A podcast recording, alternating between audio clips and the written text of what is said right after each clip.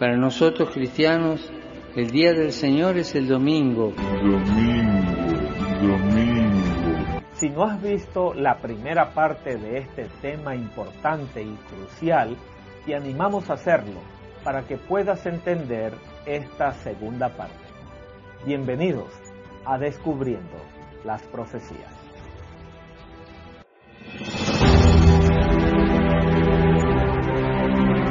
Vivimos en el tiempo del fin.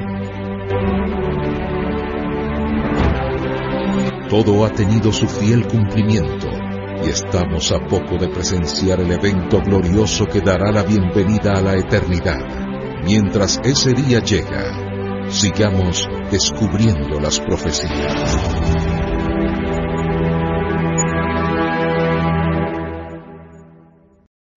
Repasemos brevemente las pistas que hemos cubierto. Número uno, ese poder llamado el cuerno pequeño se levantaría después de la disolución del imperio romano en sus diez divisiones simbólicas por los diez dedos de los pies y los diez cuernos.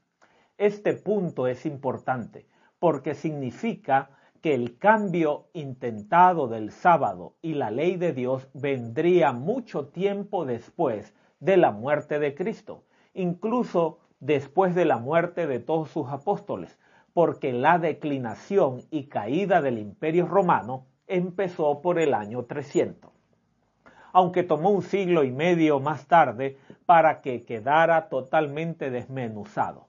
Número 2. El cuerno pequeño se levanta entre los primeros diez cuernos, es decir, entre las divisiones del imperio romano. La Biblia, al identificar este poder, muy claramente muestra que viene directamente de Roma. Número 3. Tenía ojos como los ojos de hombre, el símbolo de la sabiduría humana, no divina. Número 4. El cuerno pequeño sería diferente de los primeros diez cuernos.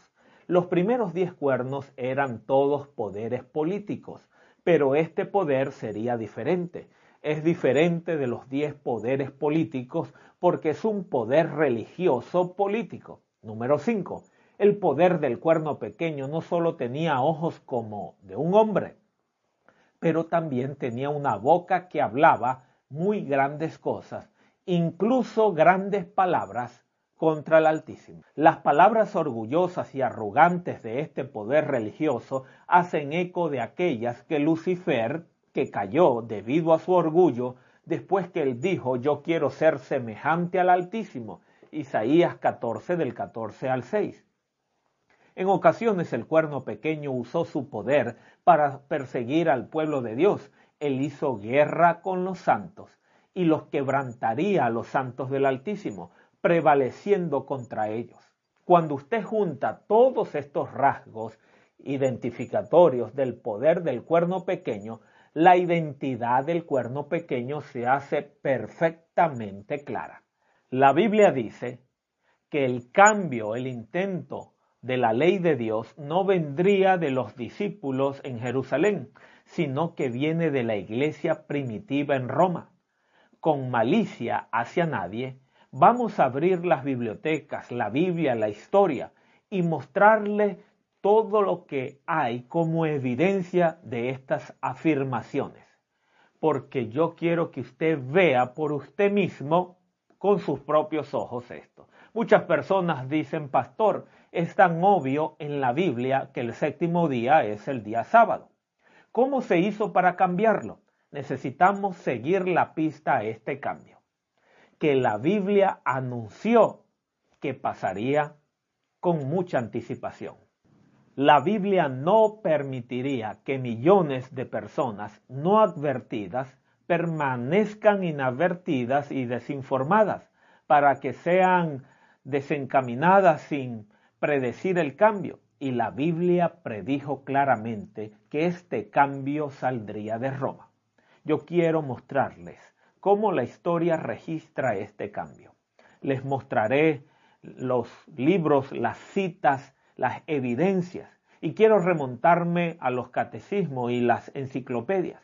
Amigo mío, yo sé la razón por qué usted está descubriendo esto. ¿Usted ama a Jesús verdaderamente?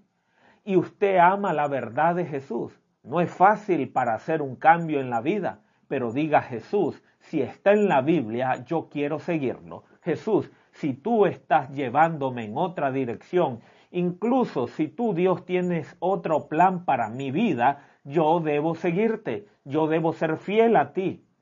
Dios, aunque vaya en contra de mis parientes y en otra dirección, yo quiero seguirte a ti, Jesús. Estimados amigos, en el reino de Dios, Dios no va a preguntar qué hicieron sus parientes, va a preguntar qué hizo usted con la verdad. Así que venga ahora conmigo en esta jornada de aprender cómo en Daniel 7:25 fue cumplido esto.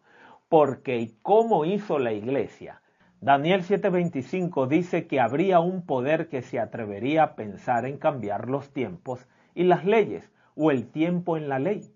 La Biblia nos dijo muy claramente que después de la muerte de Cristo y de sus apóstoles, habría unos que se apartarían de la fe bíblica. En Hechos 20, del 28 al 30, el apóstol Pablo advierte a los líderes cristianos. Los lobos son los paganos usted ve que quemarían a los creyentes cristianos en las hogueras y los enviarían a la muerte como mártir en el Coliseo romano. Lobos entrarían entre ustedes. Ahora, la última frase en Hechos 20, 30 da una clave. Pablo está diciendo, cuidado con los líderes en la iglesia. Los líderes surgirían y vagarían y desviarían la enseñanza de las escrituras un poco aquí, un poco allá. Tengan cuidado con eso, es lo que le está diciendo Pablo. Pablo estaba apelando a estos cristianos de la iglesia primitiva para quedarse con la Biblia, para quedarse con lo que Jesús enseñó, para quedarse con los mandamientos de Dios y no fuesen engañados. El engaño vendría de adentro. La Biblia explica que es Lucifer el que quiere llevar a la desobediencia. Usted recuerda que fue Lucifer en el cielo quien dijo, usted no tiene que adorar a Dios, usted no tiene que guardar sus mandamientos. Vea a Lucifer siempre está llevando a la desobediencia. Él empezó la rebelión en el cielo contra la ley, contra la obediencia, la lealtad, y él hizo caer a muchos ángeles. Sus mentiras también sedujeron a Adán y a Eva en el Edén, y ellos perdieron su casa del jardín a causa de la desobediencia. Adorando al sol, no al Hijo, en los siglos muy tempranos de la historia de este mundo, Satanás tenía un plan. Él supo que Dios había establecido el sábado como señal, como una conmemoración de la creación, para mantener las mentes vueltas hacia Él como creador. Dios dijo, acuérdate del sábado para santificarlo. Pero muy atrás, en el Antiguo Testamento, Satanás se dijo, si yo puedo conseguir que las personas piensen en el sol como un Dios, como objeto de adoración, si puedo llevarlos lejos del Creador y poner el sol en su lugar, yo podría conseguirlos para mí. El plan de Satanás también no era muy difícil de lograr. Después de todo, si el supersticioso hombre ignorante se inclina para rendir culto a imágenes que él mismo se fabrica de madera, de piedra, de mármol, no es difícil conseguir que observe y rinda culto al sol deslumbrador que sube del alto del cielo. Los pueblos primitivos por toda la tierra han adorado el sol en toda su gloria. El sol se dispersa la oscuridad y les da luz el sol que calienta el aire y les da calor moderado, el sol que hace que las cosechas crezcan y les da comida. El apóstol Pablo en Romanos 1:25 tristemente lamentó las mentes oscurecidas de los hombres que cambiaron la verdad de Dios por una mentira y adoraron y sirvieron cosas creadas como el sol en lugar del Creador. Los edomitas fueron una de las primeras tribus paganas. Ellos construyeron grandes altares al dios Sol, subieron allí y adoraron el Sol y ofrecieron sacrificios humanos. Desde tiempos muy remotos el Sol ha sido adorado, así como se llegó al nombre domingo, el día del Sol en inglés y en alemán, el primer día de la semana en honor del Sol. En Egipto las pirámides apuntan hacia el cielo como parte de su adoración del dios Sol. Egipto era completamente una tierra pagana, saturada con el culto del dios Sol. Visite Egipto incluso hoy y usted verá a las personas que se inclinan cuando el sol se levanta hacia las pirámides. Ese es el culto del sol. Ahora vayamos a Babilonia. Los líderes babilónicos recibieron su autoridad del dios sol. Ellos no eran guardadores del sábado. El culto del sol existió durante todos los tiempos de la Biblia. El día del sol era muy, pero muy importante para los paganos. Mire la enciclopedia de la Biblia en la página 561. Allí el doctor Eddy escribe sábado, una palabra hebrea que significa reposo. Domingo, día del sol. Por otro lado, era un nombre que los paganos daban al primer día de la semana porque era el día en que ellos adoraban al sol. Pero Dios dio su sábado como un conmemorativo de la creación, como parte de los diez mandamientos guardados por Adán y Eva, guardado por Moisés guardado por los discípulos, guardado por Jesús. El contraste es claro. Usted tiene a Lucifer llevando a Adán y a Eva a la rebelión. Usted tiene a los hijos de Saúl, los edomitas, lanzando el culto pagano del sol. El imperio babilónico y la civilización egipcia rindieron culto al sol y muchos de los romanos siguieron el mitraísmo, que era una forma de culto al sol. De hecho, el emperador romano Constantino tenía una moneda acuñada con su retrato en un lado de la moneda y una del dios sol del otro. Así que usted tiene una división aquí, una línea recta de observancia del sábado entre los creyentes desde el jardín del Edén y una línea recta del culto al sol entre los paganos después de la caída. Claramente diferencias también en el ancestro de esas dos prácticas. El Padre, que es Dios, el creador de todas las cosas, en tanto el Padre de la muerte, que es Satanás, el gran engañador. Cuando usted viene al fin de los días de Roma, ¿qué está pasando? el imperio romano está cayendo en pedazos absolutamente. Constantino sabe que lo ha perdido y Constantino sabe que él tiene solo una esperanza para acabar con esa fragmentación de su imperio. Y eso es, si la iglesia y el Estado se unen y los cristianos pudieran evangelizar a los paganos. Habían dos problemas. Número uno, muchos de los judíos estaban sublevándose contra los romanos, generando así odio y persecución contra ellos. Y número dos, los cristianos de la iglesia primitiva estaban guardando el sábado del séptimo día, de modo que estaban siendo perseguidos equivocadamente como una secta judía. Pero allí había un tercer problema también. ¿Cómo podían ellos convertir a los muchos paganos que adoraban al dios Sol el primer día de la semana. ¿Cómo podrían hacerlo?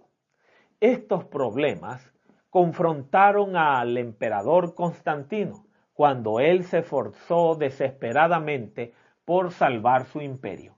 La iglesia y el Estado se unieron con un plan.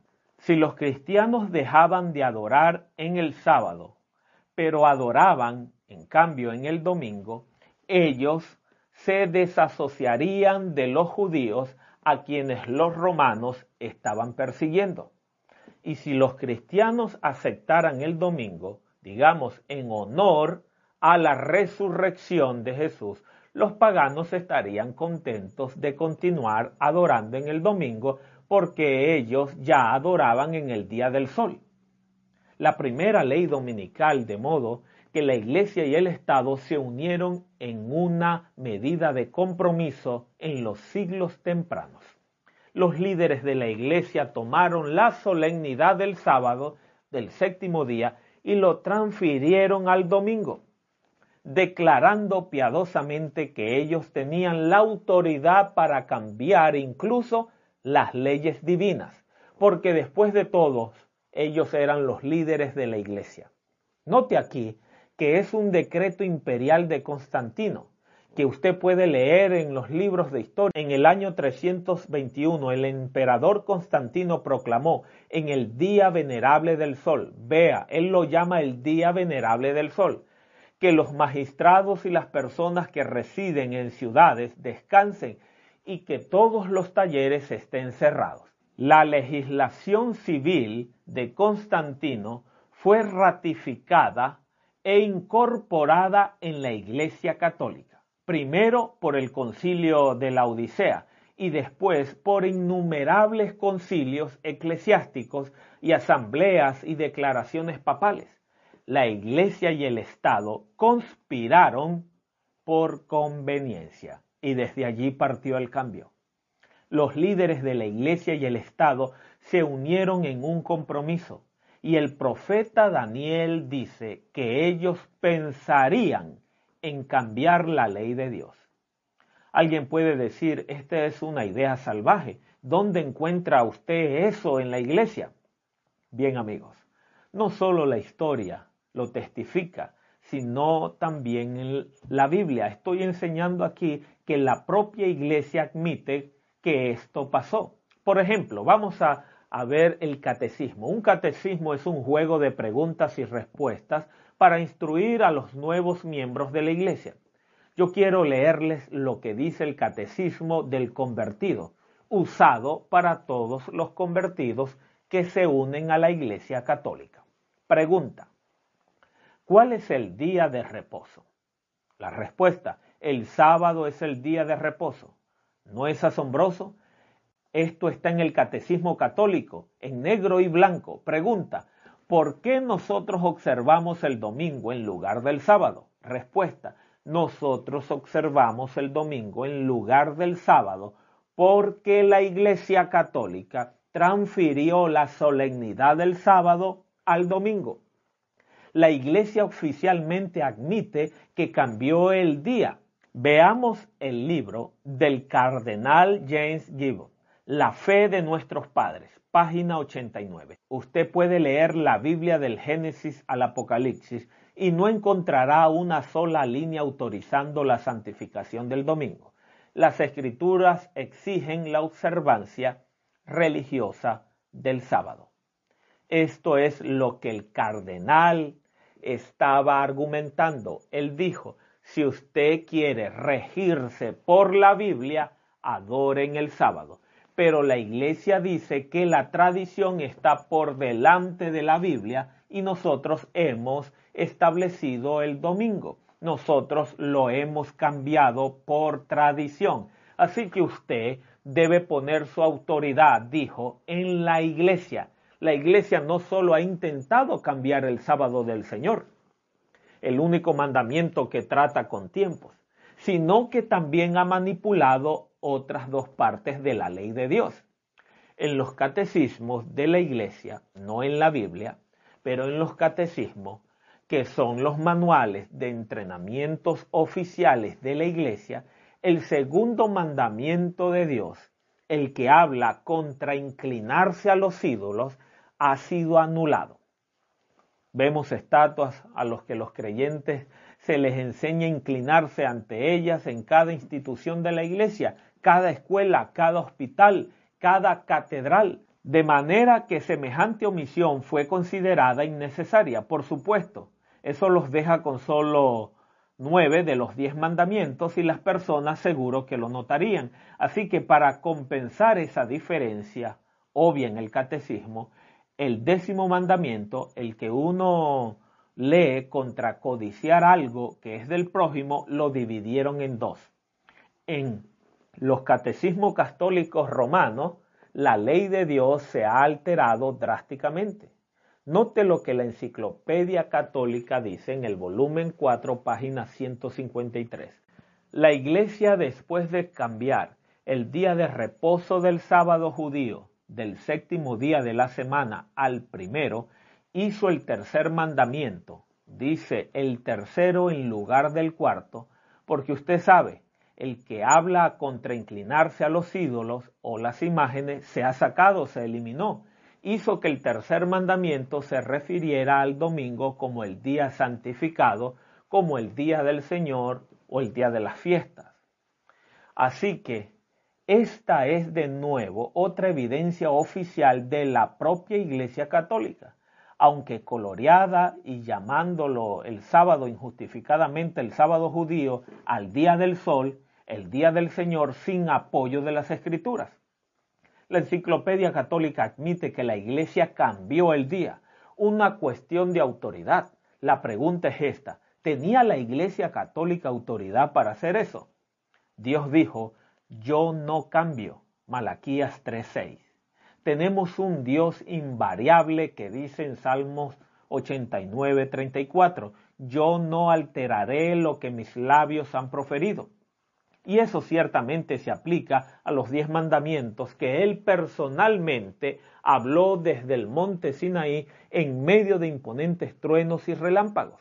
Éxodo 20 del 1 al 18 y Hebreos 13, 8 declara, Jesucristo es el mismo ayer, hoy y siempre. Jesús dice en Juan 14, 15, si me amáis, guardad mis mandamientos. De hecho, la enseñanza de Jesús era que ni una jota ni una tilde pasaría de la ley hasta que el cielo y la tierra pasen.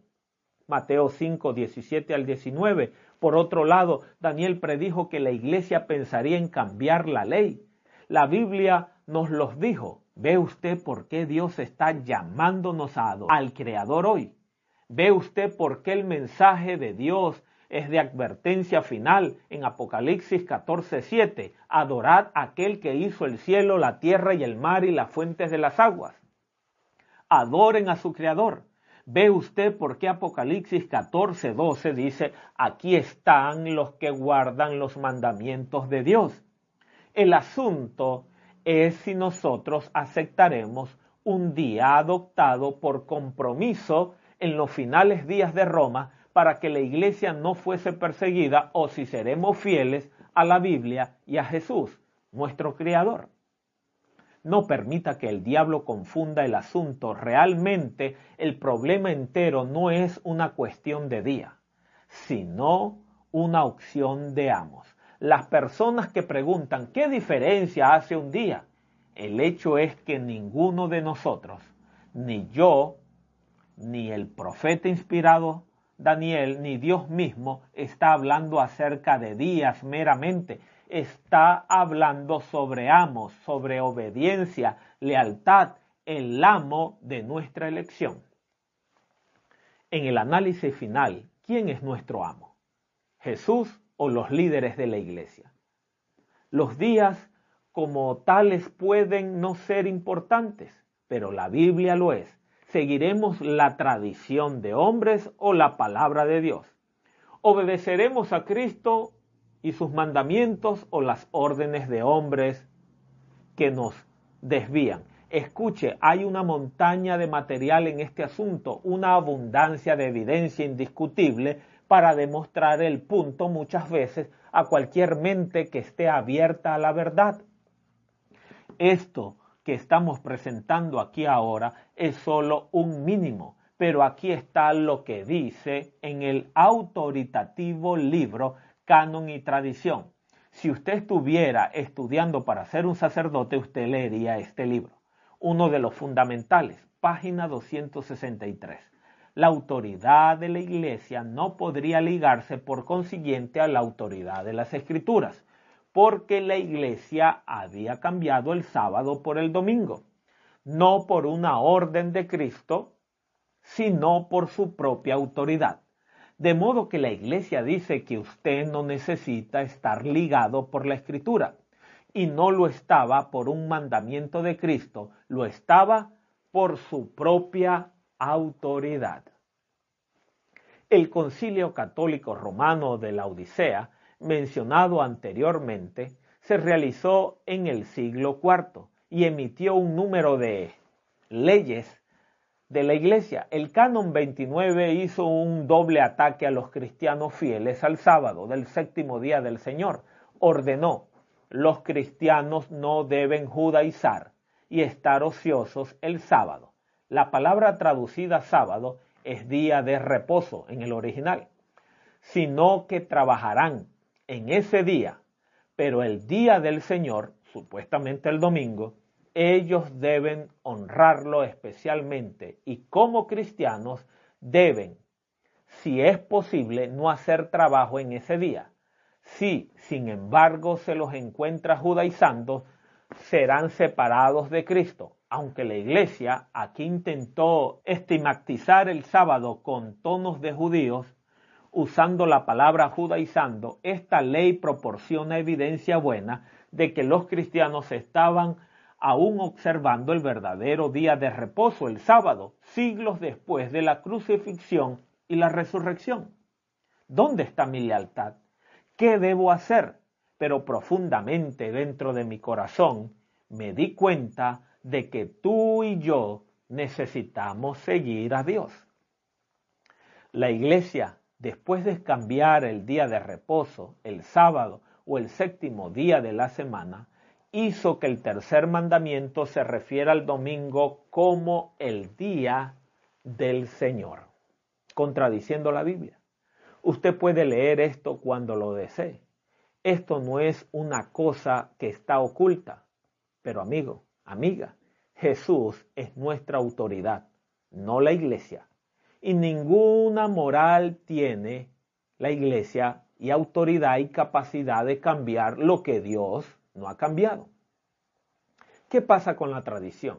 Muchos clérigos protestantes saben sobre este cambio.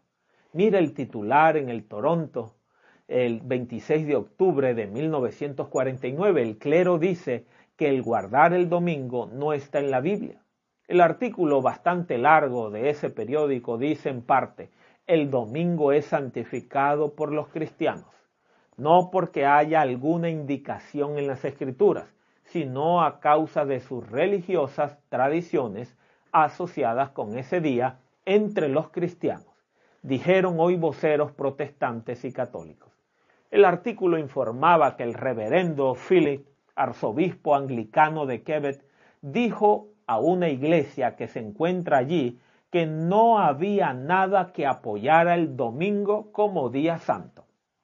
Él citó el mandamiento bíblico que dice que en el séptimo día debe ser descansado. Y entonces declaró, ese es el sábado. El arzobispo dijo a un callado y sorprendido público, en ninguna parte en la Biblia se declara que el culto debe hacerse el domingo. La tradición, dijo, lo había hecho un día de culto. La tradición. Usted recordará es lo que mantenía a los centinelas del zar haciendo guardia junto a un arbusto de rosas inexistente. No obstante, la tradición tiene mucho peso en las mentes de algunas personas. El diablo sabe que incluso una tradición vacía, carente de significado, puede volverse un hábito profundamente cultural y profundamente arraigado. De hecho, el pensamiento popular dice que la tradición, si es antigua y duradera, debe de honrarse. Si así lo fuera, entonces la prostitución, como la profesión más vieja del mundo, merece gran respeto de todos nosotros. Pero ¿cuántos años tiene una práctica? No tiene nada que ver en absoluto con su validez. La antigüedad de un error solo demuestra que hemos estado yendo por mal camino por tiempo largo. ¿Cuál es la perspectiva de la tradición en el cielo? Mateo 15. Jesús tenía que tratar con líderes religiosos que acusaron a sus discípulos de la ruptura de una de sus tradiciones artificiales. Lea las palabras inequívocas del Maestro en los versos 3 y 6 y 9 y estas son las palabras de Cristo. Él dice que cuando nosotros enseñamos como doctrinas mandamientos de hombre, eso es adorarle en vano. Pienso que es tiempo de volver a la Biblia, ¿no cree? La Biblia nos llama a alejarnos de las tradiciones de hombres y las enseñanzas del cuerno pequeño. Queridos hermanos y hermanas, hoy reflexionamos sobre el tercer mandamiento. Fíjate en el sábado para santificarlo. Se debe distinguir entre el verdadero descanso y la evasión, tan común en nuestros días. Hoy se intenta evadir la realidad buscando una diversión que oculte nuestro descontento. El sentido del auténtico reposo lo encontramos en las palabras del Éxodo. Dios hizo el mundo en seis días y el séptimo descansó. Ese descanso es la alegría de Dios por su creación que era muy buena. Para nosotros cristianos, el día del Señor es el domingo. La Biblia nos llama a volver a Jesús, de regreso a Él, de violar la ley de Dios a guardar la hora. Amigos, el asunto delante de nosotros es bastante simple. Tenemos la palabra de Dios en nuestras manos, las enseñanzas de hombres en las otras. Tenemos los mandamientos de Dios en una mano y las tradiciones del hombre en la otra. Y el asunto es, ¿quién es tu amo? ¿Quién tiene tu obediencia? Escogeos hoy. Usted sabe, Jesús es tan amoroso. Él entiende que muchos de nosotros nunca supimos esto antes. De modo que Cristo en su amor sabía que era tiempo de que usted realmente supiera la verdad. La arena en el reloj está terminándose y Jesús está llamándolo, diciendo urgentemente ahora mismo, escogeos hoy a quien sirváis. Y Él espera que usted y yo contestemos, pero yo y mi casa serviremos al Señor. Usted ha aprendido en esta oportunidad que la tradición es irrelevante comparándola con Dios. Además, si la práctica duradera de una tradición es lo que debe impresionarnos, entonces no hay competencia. El sábado o el séptimo día del Señor gana. Amigos, la opción es simple, es una elección entre los mandamientos de Dios, escrito con el propio dedo de Dios en tablas de piedra, o las tradiciones y mandamientos de hombres. Nosotros estamos en el tiempo del fin, justo antes de la venida de Jesús. Jesús le ama mucho. Jesús te ama. Es especial para Él. Él murió por ti y eso lo demuestra. Él quiere que usted esté con Él. Hace algún tiempo los científicos estaban estudiando una pequeña oruga. Esta oruga era diferente de otras porque esta oruga era particular. Créalo o no, siempre sigue a su líder. La oruga se alimenta de un tipo de planta de aloe y los científicos quisieron descubrir cuál era el impulso más fuerte en ella, si seguir a su líder o comer esta planta de aloe. Así que tomaron esas orugas, las pusieron en un anillo alrededor de una planta de aloe y permitieron a la primera oruga liderar y ponerse en movimiento. Y esas orugas se mantuvieron siguiendo la ronda del líder una y otra vez, vuelta tras vuelta. La planta de aloe estaba allí mismo. Ellas podrían comerla en cualquier momento, pero siguieron yendo alrededor de la planta un día, dos días, tres días. Después de un tiempo empezaron a caer de inanición, murieron siguiendo a su líder.